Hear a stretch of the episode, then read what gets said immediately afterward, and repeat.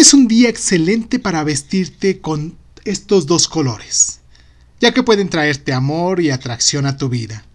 Esta combinación genera una energía atractiva, especialmente en el lente óptico de los hombres, activando su testosterona. A nivel inconsciente, eso se asemeja al periodo menstrual de la mujer.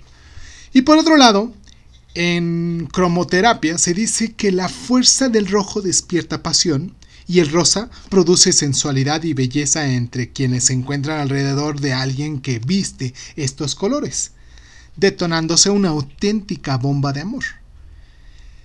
Siempre que propongo a mi gente en Facebook, en Twitter, en, las diferentes plataformas, que combinen estos dos colores en su indumentaria, recibo comentarios positivos acerca de la inexplicable atracción que ejerce este color, al que se llama el color del amor.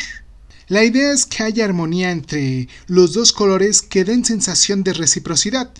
La blusa tiene que ser rosa y el rojo que vaya por encima, como un suéter, un abrigo o una chamarra. Esto también funciona para los hombres, aunque en menor potencia, pero siempre provoca actitudes interesantes en las personas que se encuentran cerca. Ahora, tu tarea del día de hoy es vestirte de rojo y rosa. Vístete del color del amor y deja que todos quieran estar contigo.